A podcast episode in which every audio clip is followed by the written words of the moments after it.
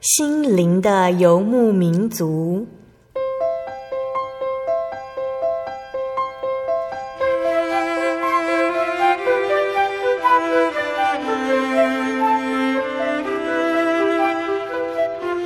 在这个谁都不管谁的后现代社会里，每个人的心灵都是游牧民族。成长的过程就是寻找的过程。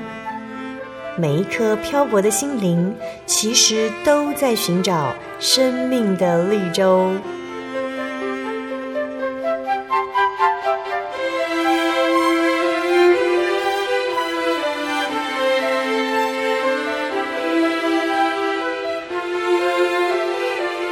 本节目由真耶稣教会台湾总会制作，欢迎收听。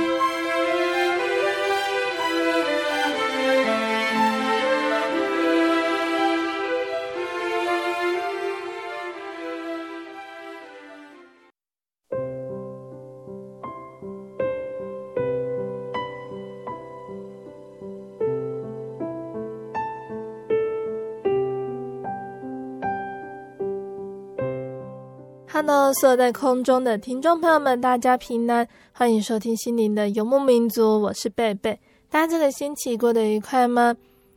今天已经进入了二零一八年的一月份，第一个星期过去了，生活看起来和以往没有什么不一样，但是我们还是要维持新的心情、新的想法来面对世界。圣经上说：“我想起这事，心里就有指望。”我们不致消灭，是出于耶和华诸般的慈爱，是因他的怜悯不致断绝。每早晨这都是新的，你的诚实极其广大。我心里说：耶和华是我的份，因此我要仰望他。凡等候耶和华，心里寻求他的，耶和华必然施恩给他哦。人仰望耶和华，静默等候他的救恩，这原是好的。我们当亲身查考自己的行为，再归向耶和华。那这一段呢，是记载在圣经的耶利米哀歌。对以色列人而言呢，什么是他们的光荣呢？就是他们所悖逆的神。所以一旦神掩面不顾，他们的光荣就消逝，也就失去了希望。那这是耶利米哀歌作者他最深湛的历史见解哦。每个国家都有他赖以存续的理想。一旦这个理想被扭曲，这个国家就名存实亡。以色列人赖以存续的理想就是真神。如果他们离开了真神，怎么还能够期望国泰民安呢？不信真神，产生堕落的欲望，最后导致良知的崩溃。于是奸邪之人呢，大行其道，这样还能够期望国祚绵长吗？那虽然如此呢，耶利米哀歌的作者，他从绝望中隐隐看见一丝盼望。每个早晨都是新的，真神永远张开双臂迎接迷途知返的人。有了这样子的盼望，苦难的意义就浮现出来了。神使世人遭遇苦难，为的是使人更加亲近神。每个早晨都是新的，因为神的慈爱永远不会成为昨日黄花。关键在于我们是否愿意放弃偏执的自我、顽固的成见以及不幸的恶行，来顺服神、等候神呢？要记得，耶稣对我们的爱是永远不改变的。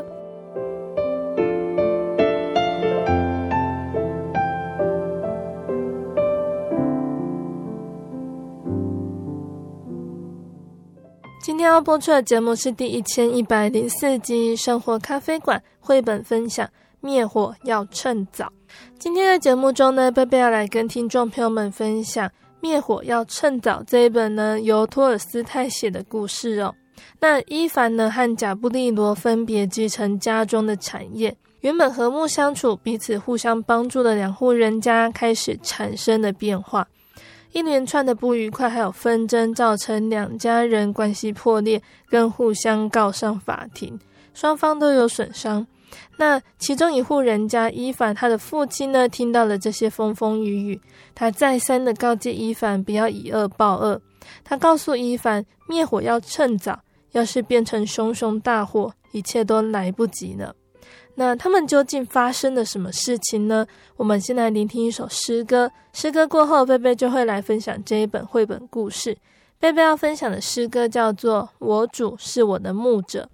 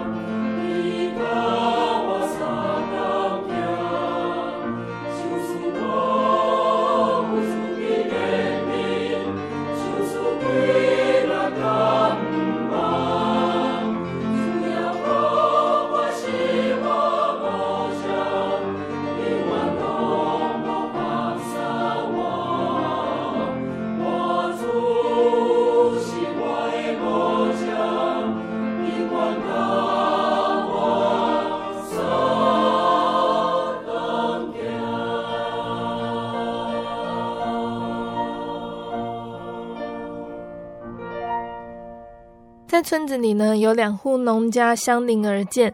当这两户都还是老爷爷当家做主的时代，两家人感情融洽，都会互相帮忙。可是呢，其中有一家的爷爷过世了，另一家的爷爷生病了，换成两家的儿子呢，贾布利罗还有伊凡分别继承家业的时候，两家的关系就开始改变了。虽然呢，伊凡家有生重病的老父亲。但是幸好他的太太很精明，三个儿子也都很勤奋，所以一家子还是过得很不错。伊凡的长媳很年轻，也是个勤劳的人，家里的人都把养鸡的工作交给他。那这个媳妇很殷勤的照顾着每一只鸡，就像是养育自己的孩子一样。因此，他们家的母鸡每天都会下蛋。那这个媳妇最开心的事情呢，就是四处捡拾母鸡下的蛋。那其中呢，他最疼爱的那只母鸡呢，每次都会把蛋呢下在仓库的角落。但是有一天呢，他发现那只母鸡没有下蛋。那他一说完呢，最小的小叔就回答他说：“哦，嫂嫂，哦，那只母鸡呢，在隔壁的庭院下蛋了，才回到我们这边。它下蛋了，然后咯咯叫了几声。”那那个媳妇听完呢，不管三七二十一，他就直接跑到隔壁人家去找蛋。那那个时候呢，贾布利罗的母亲正在院子里整理东西。她看着隔壁人家的媳妇，问他说：“你在那里四处张望，到底有什么事呢？”那伊凡的长媳呢就说：“我们家的母鸡好像跑到你们这边下蛋了。”结果他们就开始吵了起来。那伊凡的太太呢，听到他们说的话，就跑过来声援自己的媳妇。接着，贾布利罗的老婆也跑来责备伊凡的老婆和媳妇。那真是不巧。贾布利罗、伊凡还有他们的儿子刚好从田里回来，这下子战局一发不可收拾。伊凡力气最大，他不止一个接着一个踢开了贾布利罗的家人，竟然还拔掉贾布利罗引以为傲的胡须。贾布利罗于是到法院去控告伊凡。那他的太太没有劝退自己的丈夫就算了，竟然还四处跟邻居说，一定要让那个暴力分子遭受天大的惩罚。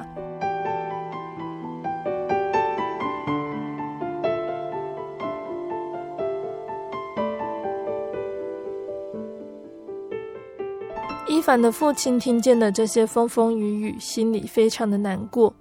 他说：“本来只是一件小事，竟然闹得满城风雨。说来说去，不就是为了一颗蛋吗？也有可能是孩子捡去玩了。伊凡，你快点去跟人家赔不是。”那伊凡他不肯，他也毫不示弱地控告贾布利罗。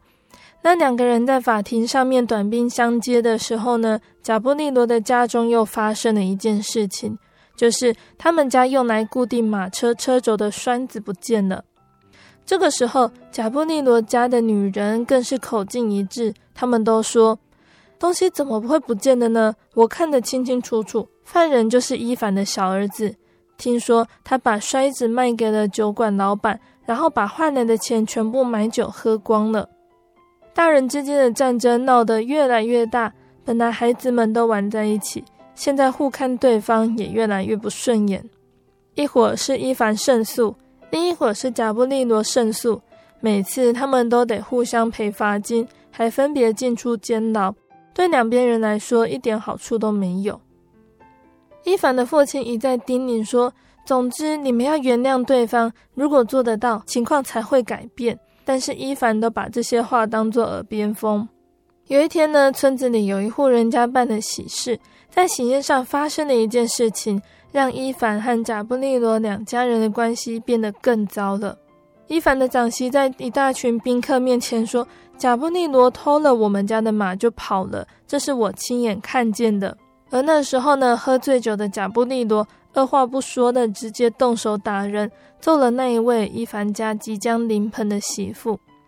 伊凡立刻去法院控告贾布利罗。不过，由于他的媳妇没有受到什么伤，所以法院不受理他的案件。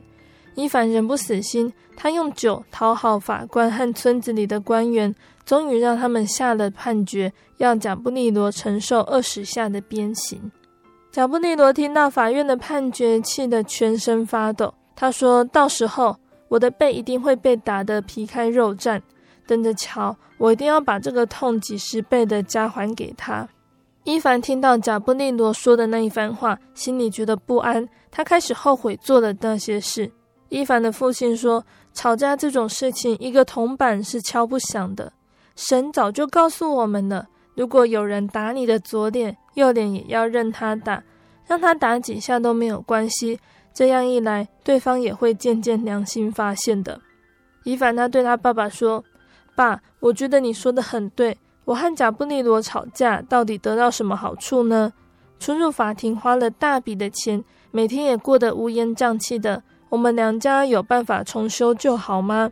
父亲他似乎看穿了伊凡的心，他说：“你最好赶快去道歉，灭火要趁早啊！要是变成熊熊大火，一切都来不及了。”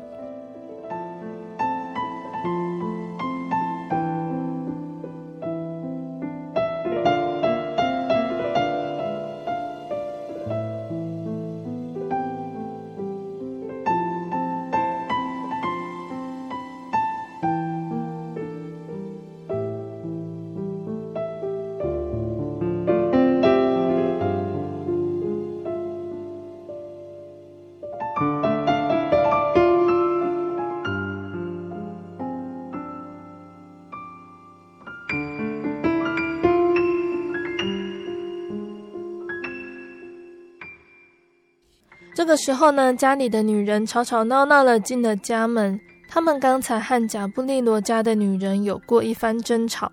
他们对伊凡说：“他们家的老奶奶说，贾布利罗已经让法官站到他那边了。他觉得这整件事到时候一定会出现大逆转，好像将来还会拿走我们家大半的土地。”那这番话让原本决定敞开心胸的伊凡听见了，又把心封锁起来。伊凡心情郁闷，走到田里工作。不可思议的是，似乎只是在田里工作就能够忘记那些烦恼。天色暗了，伊凡结束了一天的劳动，打算进家门。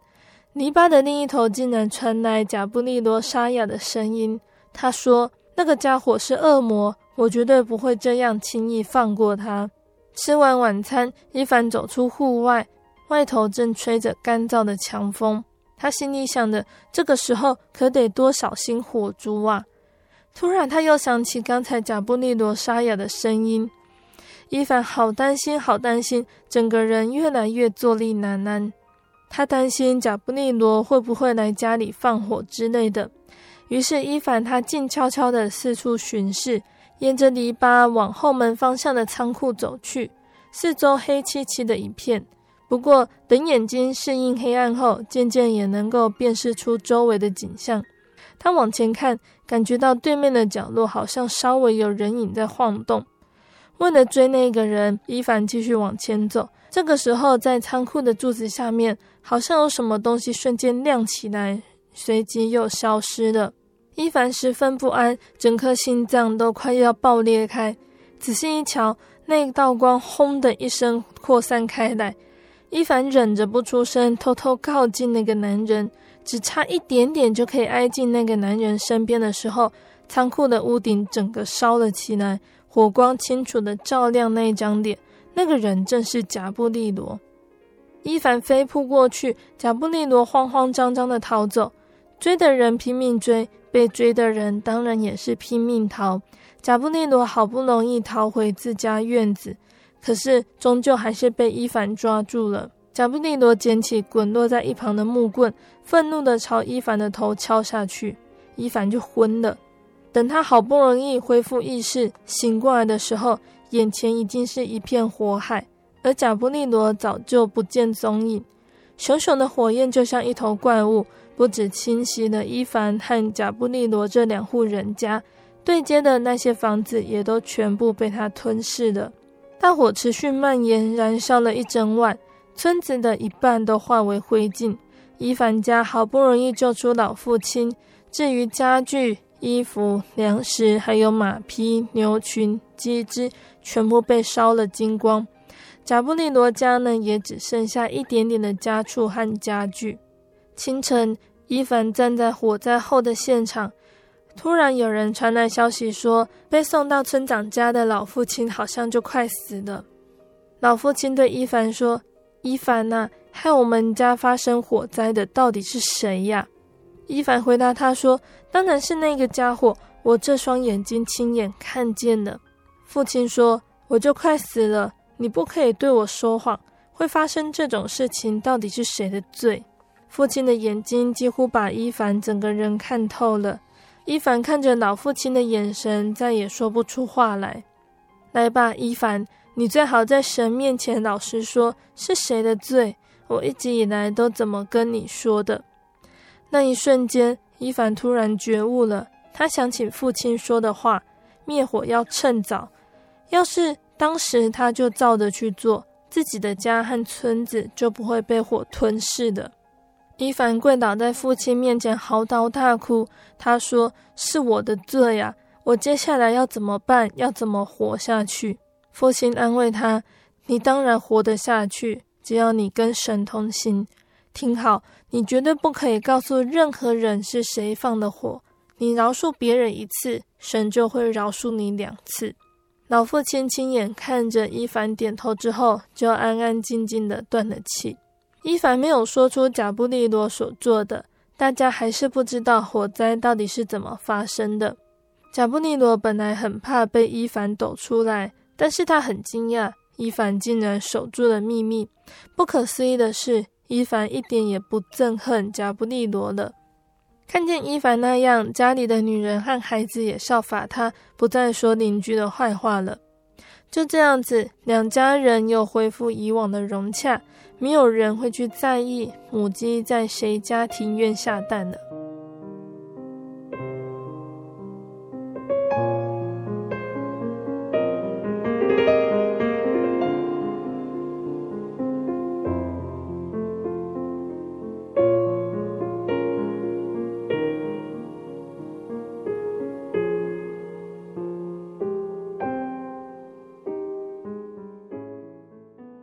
亲爱的听众朋友们，今天的绘本呢就分享到这里了。今天贝贝跟大家分享《灭火要趁早》这本绘本故事，听众朋友们应该都可以了解到，在这个故事说到饶恕的重要性。贝贝想到圣经的一个经节，是记载在路加福音六章的三十七节：“你们要饶恕人，就必蒙饶恕。”那在圣经里面呢，也有说到饶恕的故事哦。在马太福音的十八章里面，主耶稣他说了一个比喻。那这个比喻呢，是因为彼得的疑问所引起的。彼得他问主耶稣说：“我的弟兄得罪我，我当饶恕他几次呢？到七次可以吗？”那当时的犹太教的教师教训民众说，三次就可以了。但是彼得增加到七次，他以为呢，多加七次就可以和主耶稣的爱的教训有所符合。但是主耶稣跟他讲不够。主耶稣跟他说要七十个七次。彼得一听呢，想必和我们今天听到这个道理还有标准的时候，心里都会充满着震撼呢。怎么可能呢？要七十个七次，谁还能够记得这么清楚？是到第几次了呢？那这么难以计算清楚的次数，就是根本不必算的，就是要完完全全的赦免。主耶稣他一定看见了彼得内心的惊叹和不解。所以，主耶稣讲了一个两个欠债之人的比喻，就是要让历代的圣徒呢都能够好好的思想，怎么样靠着神的圣灵，真正学会体会、学习饶恕的精神。天国就好像一个王要和他的仆人算账，正在算账的时候呢，有人带了一个欠一千万银子的来，因为呢他家没有什么偿还之物，主人就吩咐要把他的妻子儿女。并且一切所有的都卖了来偿还。那那个欠钱的仆人就俯伏的拜那个王说：“主啊，宽容我吧，将来我必还清。”那那个仆人的主人就动了慈心，把他释放了，并且赦免了他的债。那那个仆人出来之后，遇见了他的一个同伴，欠了他十两银子，他就抓住他，掐住他的喉咙说：“你把所欠的还我。”他的同伴也俯伏的央求他说：“宽容我吧，将来我必还清。”但是这个仆人竟然不肯，他就把欠他钱的同伴下在监牢里面，等他还了所欠的债。那其他人看见他所做的行为，就非常的忧愁，就把这件事情告诉了主人。于是主人就叫他来，对他说：“恶奴仆。”你央求我，我就把你所欠的都免了。你不当怜悯你的同伴，像我怜恤你一样吗？主人就大怒，把那个欠了一千万的仆人呢，交给掌刑的，等他还清了所欠的债。那主耶稣他说这个比喻是针对彼得的问题，教导人彼此饶恕七十个七次。那这对我们来说是一个非常高的标准哦，我们做得到吗？主耶稣他亲自留下最好的榜样。主耶稣他愿意亲自来到这个世界，本来就是一个非常高超的榜样。就像是保罗所说的：“反倒虚己，取了仆人的形象。”虽然这个世界不认识神，不接纳他，并且当主耶稣被钉在十字架的时候，肉体要忍受极艰难的痛楚，并且忍受别人的讥笑。可是主耶稣却祷告说：“父啊，赦免他们。”因为他们所做的，他们不知道。主耶稣实践了自己的教训，要爱你们的仇敌，为那逼迫你们的祷告。而耶稣如此被钉死，更是为了承担世人的罪。就像是保罗所说的：“唯有基督在我们还做罪人的时候为我们死。”可见主耶稣的要求不是做不到的，只要立定心志，效法他的榜样。当主耶稣再来的时候，我们就能够与他同得神所赐的荣耀。要饶恕七十个七次，并且要从心里完全的赦免，不是表面上的不计较，也不是考量自己的力量微薄而不敢计较。那这真的是极大的挑战。所以在路加福音的另一个教训里面，门徒他一听到，深感自己要去实践主耶稣的要求是有困难的，他就立刻向主耶稣说：“求主加增我们的信心。”主耶稣也立即回应了。那今天呢，我们一定也会有同等的需求，尤其是面对因别人的过错以致造成极大的伤害的时候，更常会感觉到力有未逮。如果没有坚强的信心，是无法胜过挑战的。我们相信主耶稣必定垂听真诚的祈求，时时保守我们的心怀意念，看重那将来要领受的恩赐，不断重新得力，能够在彼此饶恕的灵修上面互相扶持勉励，有更多的果实现在耶稣面前，就像是祈祷文里面的祷告，免了我们的债，如同我们免了人的债。我们要先有饶恕人的心志，才能更得神的悦纳。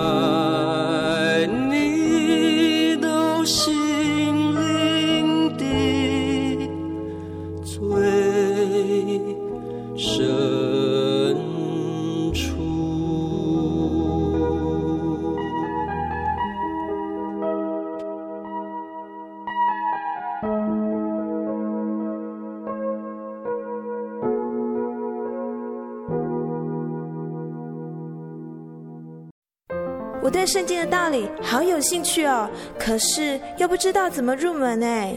你可以参加圣经函授课程啊！真的啊？那怎么报名？只要写下姓名、电话、地址，寄到台中邮政六十六至二十一号信箱，很快的，你就会收到第一课的课程了。赶快去寄吧！嗯，圣经函授课程能循序渐进的引导您更了解耶稣基督的福音。得到生命的滋润和来自信仰的力量。本课程完全免费，欢迎来信台中邮政六十六支二十一号信箱，请注明参加函授课程。愿神祝福您。您在街上曾经看过这样的招牌“真耶稣教会”吗？也许您很想，但是却不好意思进来看看。其实我们真的非常欢迎您。下次当您再路过真耶稣教会时，欢迎您进来与我们同享神的恩典。真耶稣教会台中邮政六十六至二十一信箱，欢迎来信，愿您平安。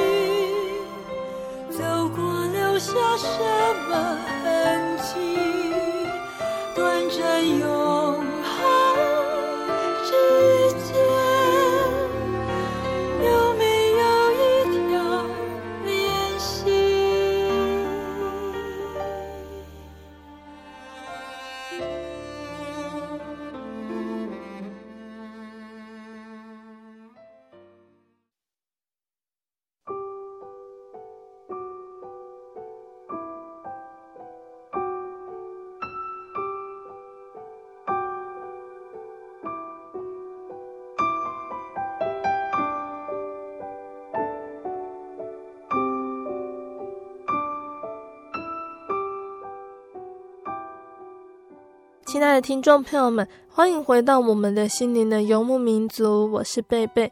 今天播出的节目是第一千一百零四集《生活咖啡馆》绘本分享，《灭火要趁早》。节目的上半段呢，贝贝跟听众朋友们分享了一本《灭火要趁早》的绘本故事，就由这本绘本告诉我们饶恕的重要性。在主耶稣里面呢，我们能够因着角色帮助还有力量。让我们能够完全的用爱心来饶恕别人。节目的下半段，贝贝还要再继续来跟大家分享一个圣经故事，欢迎听众朋友们收听节目哦。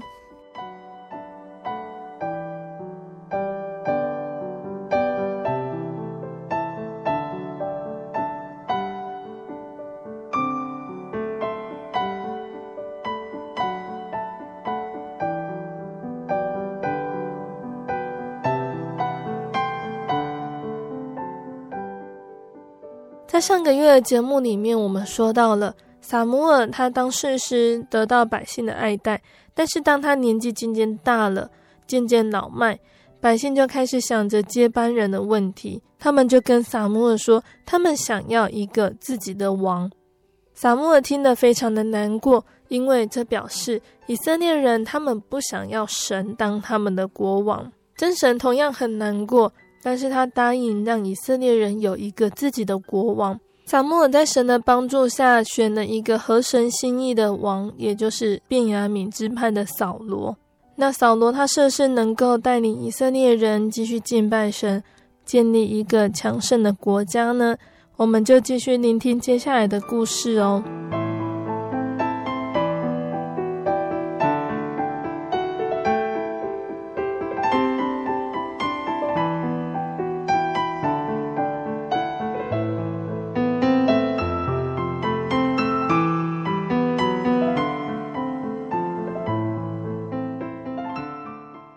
虽然呢，在撒母耳宣告扫罗是以色列的王的时候，不是每个人都喜欢这样的拣选安排。百姓里面就有人轻视扫罗。百姓说，他以为他是谁，竟然可以做我们的王呢？那这个时候呢，以色列邻近的亚门人正发动攻击以色列的亚比城。亚比城的居民就跟亚门人恳求说：“请不要攻击我们，我们愿意和你们订立合约。”亚门人回复说：“我们只接受一个立约的条件，就是你让我们挖出你们城中个人的右眼，我们才肯立约。”亚比人惊慌失色，但是他们知道他们没有力量能够跟亚门人对抗。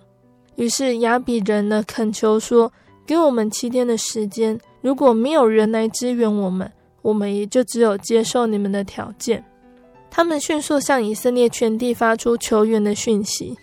那有一天呢，扫罗他从田里回来，他听到一片混乱的嘈杂声音，原来是从亚比传来的讯息传到了他的城镇。扫罗毫不犹豫，立刻采取行动。他向以色列全地发出命令，叫各个支派差遣壮丁来参战。如果他们拒绝，他们就会有麻烦了。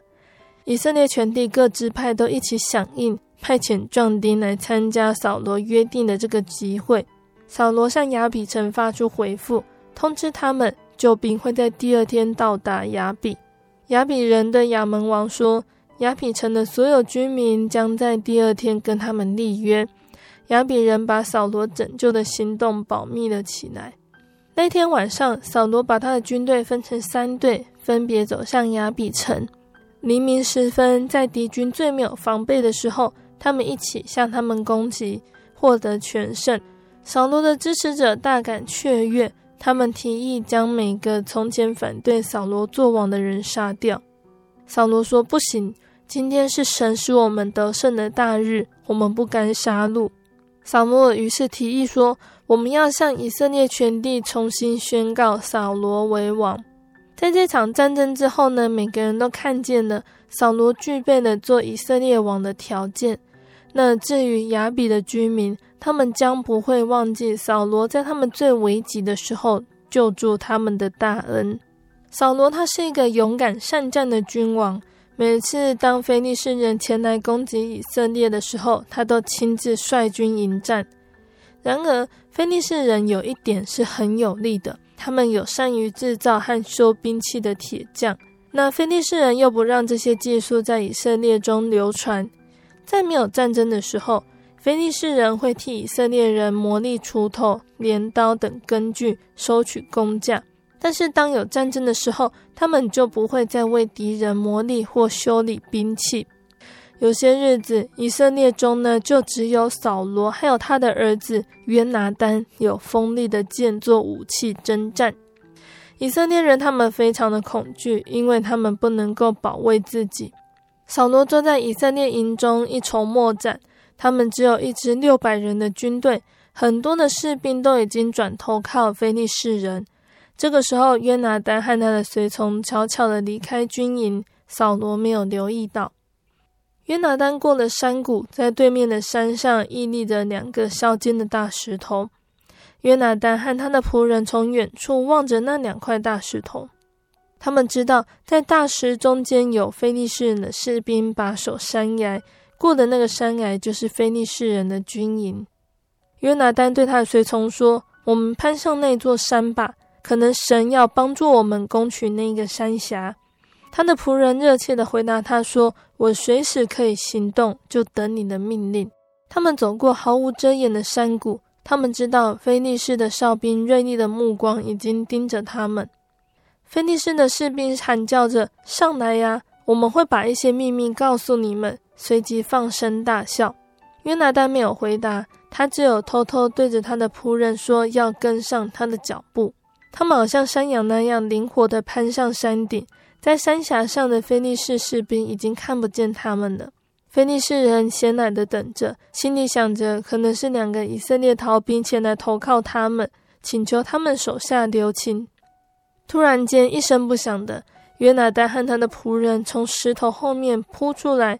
约拿单带着兵器，和他的仆人合力制服非利士的守卫，攻取了山峡的要道。在山峡的另一边，非利士的士兵见到约拿单和他的仆人，就非常的害怕。他们以为敌军正全力来攻击他们，于是慌忙的逃走。扫罗和他的军队见到非利士人溃不成军，便气势高昂，乘胜追击，把敌人全部都赶逐离去。扫罗他在以色列的统治权力已经逐渐稳固，各个支派都听从他的命令。然而，扫罗他仍需听取撒母耳的指示和劝诫。撒母耳的责任是要向扫罗传达神的律法和命令。可是日子久了，扫罗越发喜欢独断独行。有一天呢，扫罗整顿他的军队，准备出征。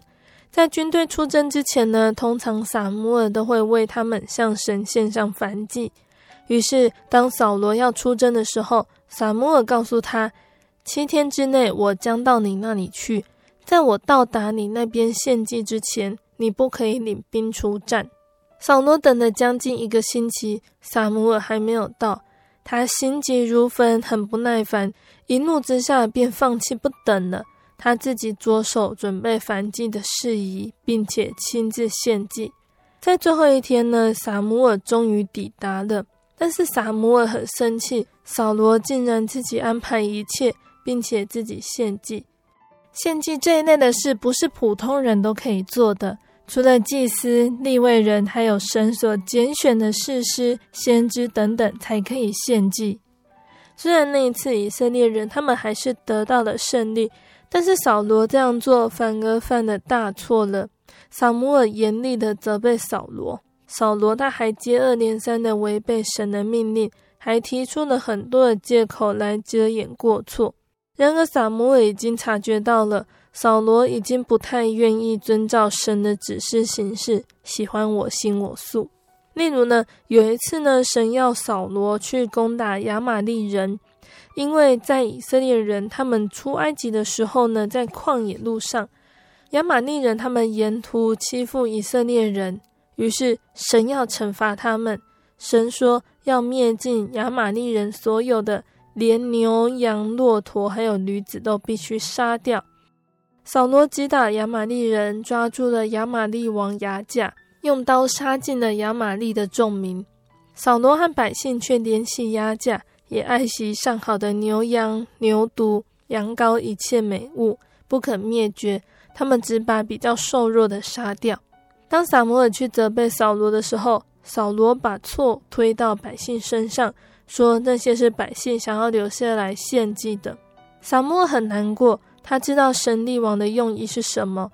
以色列的王顺服神的命令是非常重要的，神才是以色列真正的王。地上的王只是代表神去执行统治，他不能跟别国的王一样，凭自己的意思去行事。国王也要在人民中树立一个良好的榜样。撒母耳杀了亚玛力王，并且对扫罗说：“你做了糊涂事了。你岂不知道神喜悦你的顺服胜过你奉献的所有祭物吗？你没有遵守耶和华你神所吩咐你的命令，违背神的旨意是最大的罪。如果你遵守了，神必在以色列中坚定你的王位，直到永远。”现在你的王位必不长久，你的儿子也不能接续你做以色列王。神已经寻找了一个合他心意、愿意跟从神、遵行神律法的人做百姓的王，因为你没有遵守耶和华所吩咐你的。在这件事情之后呢，撒母耳就回家，回到拉玛。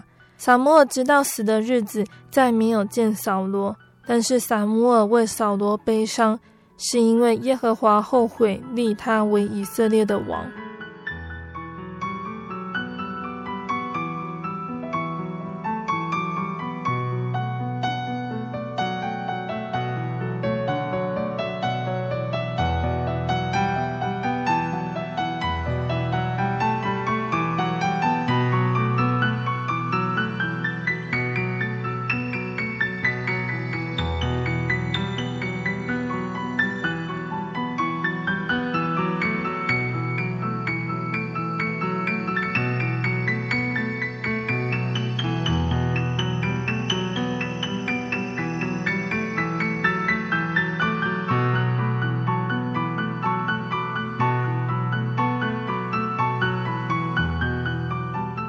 亲爱的听众朋友们，我们的故事就先分享到这里了。那在今天的故事里面呢，我们说到了扫罗他当国王之后的情形。那今天分享的故事内容呢，是出自于圣经的撒母耳记上十一章到第十五章里面。听众朋友们在节目之后也可以阅读圣经，通过自己阅读圣经，想想这几章的内容，我们可以明白真神要告诉我们什么。那贝贝呢，也整理了一些重点出来。期盼我们大家都能够牢牢记得圣经上的内容，作为我们信仰上的提醒和醒思。在撒母耳记上十一章的时候呢，是面对恶势力，也就是亚比人，他们受到亚门人攻击的时候的事情。在面对恶势力的时候，我们是用自己的方法想办法跟对方和解，交换条件，还是寻求神的指引、能力、帮助？勇敢的面对，或者是快速闪避呢？这个恶势力可以是现实的麻烦困境，或者是圣经里所提到的肉体的情欲、眼目的情欲和今生的骄傲。例如说，为了更优质的生活，牺牲安息日的时间去工作，或是为了讨人的喜悦而做出违背神教导的事情呢？就这样子一步一步，让灵性上的缺陷和破口越变越大。甚至危及生命，所以千万不可以跟恶势力妥协。那靠着神的同在，以色列人他们最后战胜了亚门人。那在今天，我们的境况又是怎么样呢？假如我们现在正面临一个不简单的功课，别忘了我们有一个伟大的、全能的真神可以依靠。一个人对神的信心，往往在面对选择或面临危难的时候就显明出来。遇到危难的时候，如果胆怯，那信心的力量就不容易发挥了。所以，我们应该省察自己有没有信心。除此之外呢，忍受试炼的人是有福的，因为他经过试炼之后，并能够得着生命的冠冕。就像但以理哦，明明知道呢，有人利用他向神祷告的这件事陷害他，却还是像往常一样，一日三次跪在神的面前祷告感谢。神在危难中保护了他，让外邦人知道但以理所敬拜的才是真神，因此彰显了神的荣耀。面对世俗的潮流和压力，我们的行为是不是荣耀神呢？那但愿世上的人都可以在你我的身上看见神的荣耀。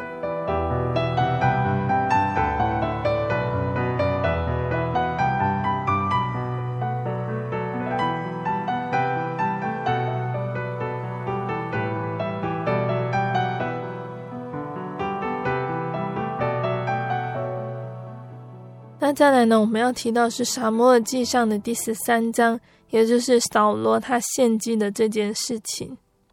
每天呢，我们都在经历着忍耐、等候的熬炼。小至在太阳底下十字路口等红绿灯、购物排队等结账，忧心等候晚归的家人；大至申请学校的放榜通知、医院的诊断体检报告、找工作的结果发表等等。忍耐等候的功课似乎无所不在。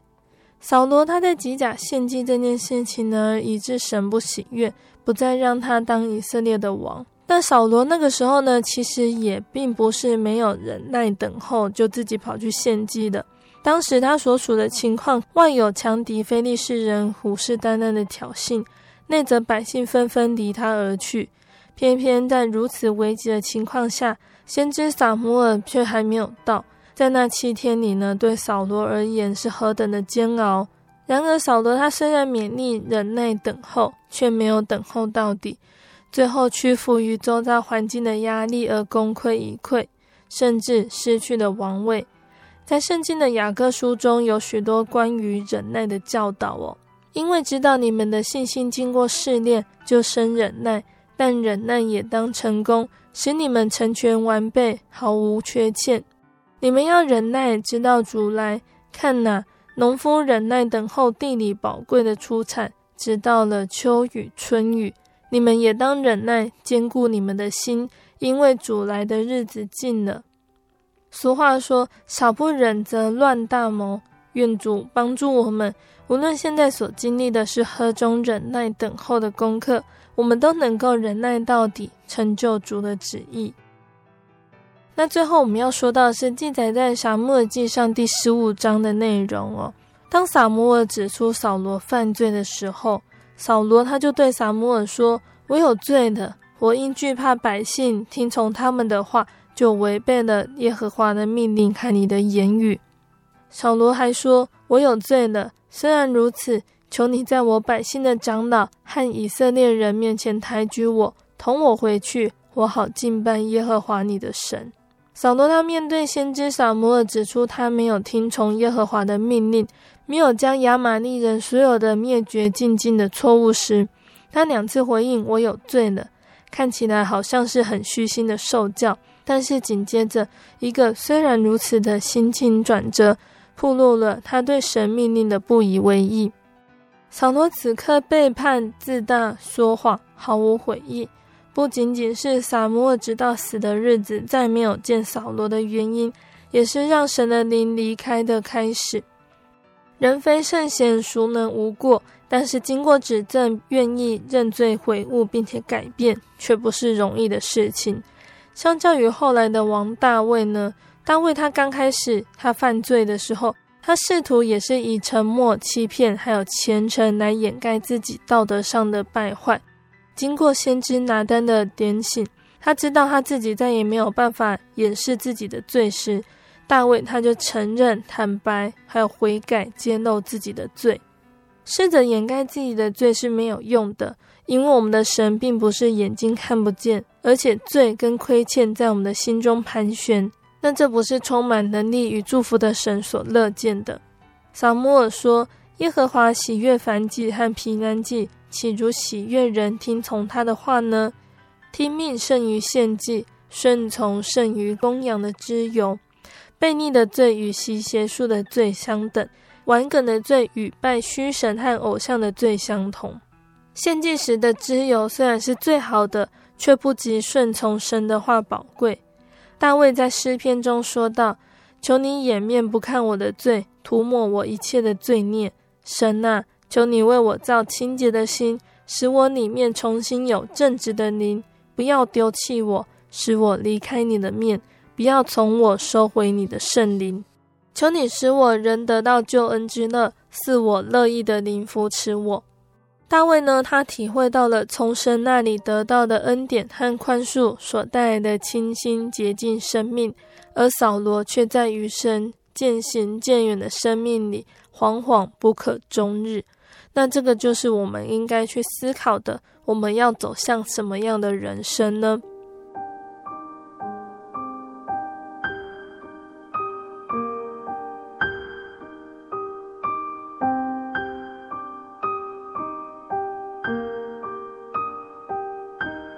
亲爱的听众朋友们，今天我们讲到了扫罗他当国王之后的事情。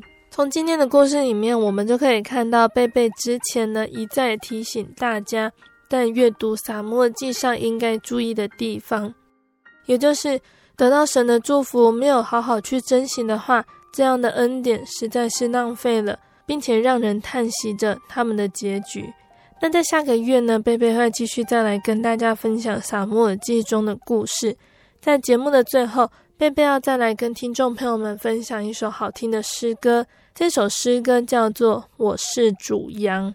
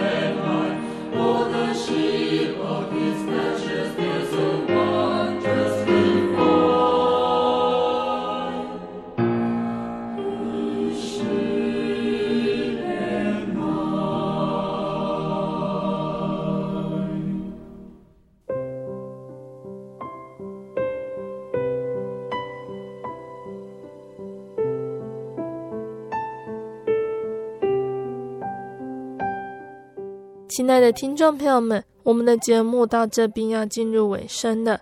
如果你喜欢今天的节目，欢迎来信索取节目 CD。如果你在收听节目之后，也想要更了解真耶稣教会和圣经道理，欢迎来信索取圣经函授课程。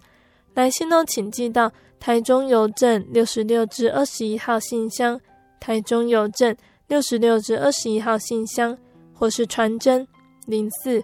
二二四三六九六八零四二二四三六九六八，诚挚的欢迎听众朋友们来到真耶稣教会参加聚会，一起共享主耶稣的恩典。谢谢你收听今天的节目，我是贝贝，我们下个星期再见喽。我的心是一只鸟，飞行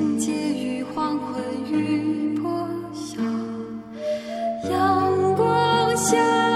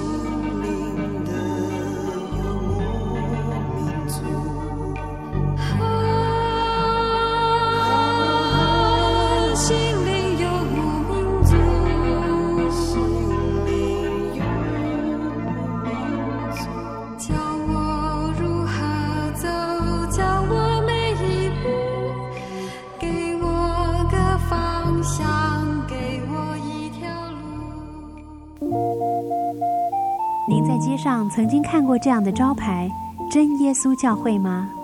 也许您很想，但是却不好意思进来看看。其实我们真的非常欢迎您。下次当您再路过真耶稣教会时，欢迎您进来与我们同享神的恩典。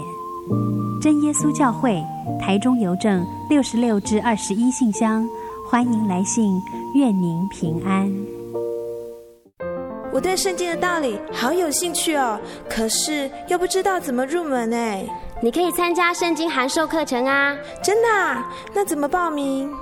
只要写下姓名、电话、地址，寄到台中邮政六十六至二十一号信箱，很快的，你就会收到第一课的课程了。赶快去寄吧！嗯。